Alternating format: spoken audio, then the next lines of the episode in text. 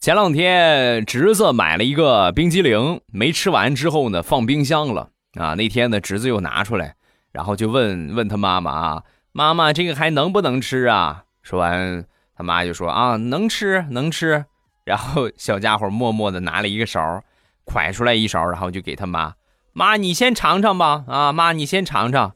说完，他妈就：“怎么了？你让妈尝干什么呀？你尝不就完了吗？”不，我怕你神不知鬼不觉的下上药，这毒死我。你尝吧，妈。你这个小兔崽子，我想弄死你，我还用毒死你吗？我就现在我就打死你。